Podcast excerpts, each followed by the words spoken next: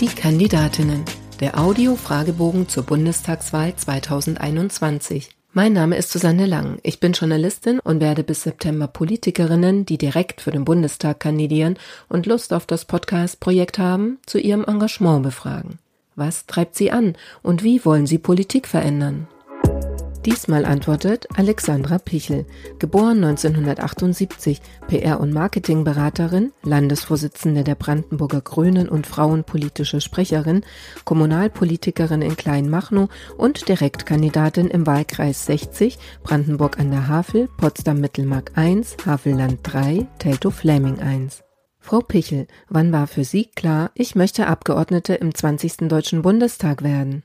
Da gab es bei mir gar keinen konkreten Moment, ähm, denn ich bin Landesvorsitzende von Bündnis 90 Die Grünen Brandenburg und in dieser Funktion ist es ohnehin meine Aufgabe, Grün, den Grünen Bundestagswahlkampf in Brandenburg zu organisieren und zu koordinieren.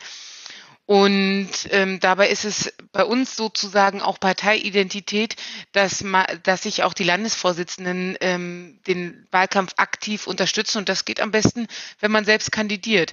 Und daher habe ich mich dann ähm, in Vorbereitung des Wahlkampfs entschieden, als Wahlkreiskandidatin anzutreten. Was war die größte Hürde auf dem Weg zu Ihrer Kandidatur? Da hatte ich auch Glück. Es gab keine extrem große Hürde.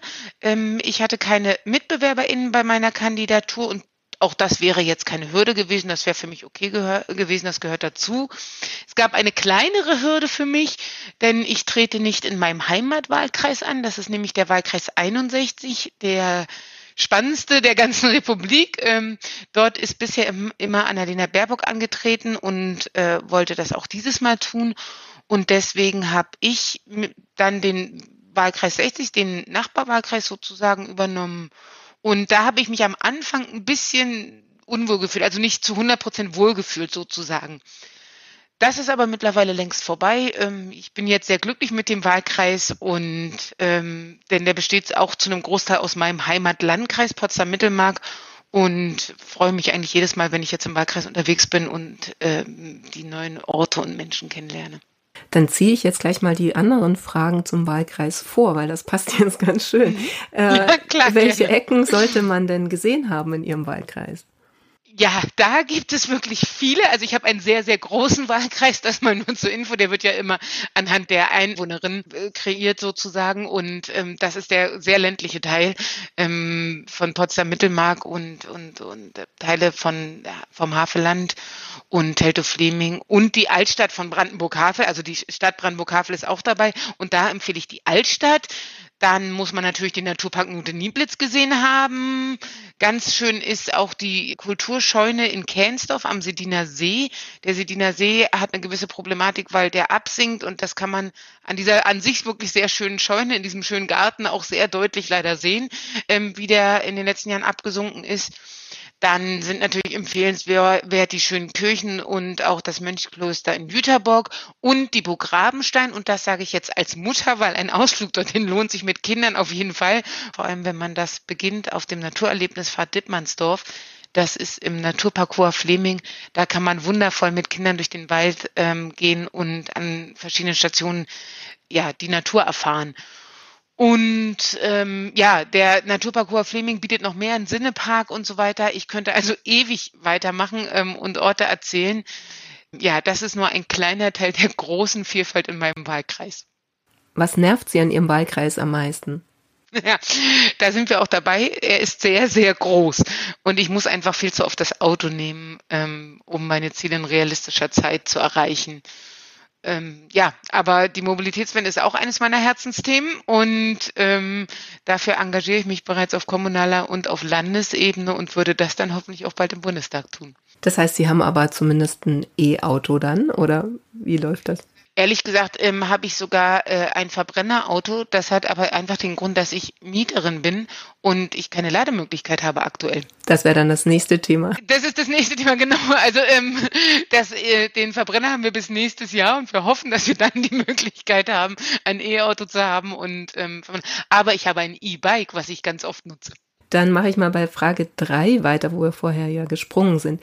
Erklären Sie in drei Sätzen, was Sie als Bundestagsabgeordnete erreichen wollen. Ja, das ist eine große Herausforderung. Ganz konkret, die Klimakrise stoppen, um das 1,5 Grad Ziel zu erreichen, mehr Gleichberechtigung für Frauen und die Kinderrechte stärken. Das so in drei ganz kurzen Sätzen. Natürlich, ne, ich habe gerade schon gesagt, die Mobilitätswende zum Beispiel ähm, ist auch noch ein Punkt, der mir sehr am Herzen liegt. Wer glauben Sie, wird sie wählen und warum? Also ich glaube und ich weiß, dass es viele ErstwählerInnen und junge WählerInnen so bis in die 30er, Mitte der 30er sind und sein werden. Aber es kommen mehr und mehr Seniorinnen dazu, ähm, denn viele ähm, entscheiden sich oder bei vielen ist da auch ein Bewusstseinswandel ähm, und wir haben großen Zuwachs von, von älteren Menschen, die sich uns Bündnisgründen zuwenden, um sich tatsächlich für die Zukunft ihrer Enkelkinder einzusetzen. Und ich hoffe natürlich auch, dass mich viele Frauen wählen, weil wir sind eine feministische Partei und kämpfen für Gleichberechtigung auf allen Ebenen. Ihr bisher größter politischer Erfolg war? Ähm, das sind so zwei Punkte, würde ich sagen. Ich bin also ja mittlerweile schon Berufs Berufspolitikerin, weil ich ähm, Landesvorsitzende von Bündnis 90 Die Grünen Brandenburg bin und ähm, das ist bei uns äh, mittlerweile hauptberuflich. Das war zwar immer mein Wunsch, Berufspolitikerin zu sein, sein, aber ich kann nicht mal sagen, das Ziel, als ich zu den Grünen gegangen bin. Und das ging dann aber alles sehr schnell. Und deswegen macht es mich stolz als Erfolg. Besonders stolz macht mich aber tatsächlich auch mein kommunaler Erfolg. Ich bin hier 2019 bei der Brandenburger Kommunalwahl in meinem Heimatort Kleinmachnow als ähm, Spitzenkandidatin der Kleinmachnower Grünen angetreten und habe aus dem Stand die zweitmeisten Stimmen aller Kandidatinnen über alle Parteien hinweg geholt. Und ähm, ja, da Kleinmach nur mein Heimatort ist und mir sehr am Herzen liegt, macht mich das ganz besonders stolz und ist für mich auch einer meiner größten politischen Erfolge. Wenn Sie noch einmal jemand danach fragt, wie Sie das Mandat mit dem Privatleben vereinbaren wollen, dann? Dann frage ich zunächst, ob die Person das auch die männlichen Kandidierenden im Wahlkreis bereits gefragt hat. Und wenn sie das bejaht, dann frage ich sie, warum sie das fragt. Und wenn sie es verneint? Dann antworte ich auch nicht auf die Frage. Also gleiches Recht für alle. Ob auf Twitter oder am Wahlkampfstand, was war das Dümmste, das Sie im Zusammenhang mit Ihrem politischen Engagement bisher gehört haben? Ähm, leider hört man das immer wieder. Ähm, Männer, die sich selbst nicht politisch engagieren oder Mandatsträger sind und mir Ratschläge geben wollen, wie ich meinen Wahlkampf machen soll. Ist immer wieder ein Highlight. Was sind das denn für Ratschläge? Ja, irgendwie, dass ich doch da aufpassen muss, wenn ich das und das mache und dass ich mir doch dessen bewusst sein soll, dass ich das und das nicht machen darf.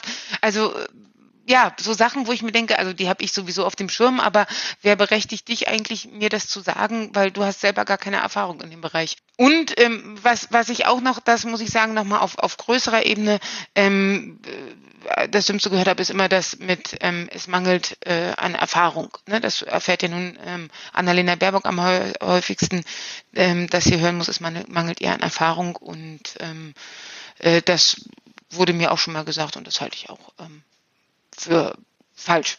Dann frage ich jetzt mal was äh, Positives, was Männer betrifft. Die nächste Frage.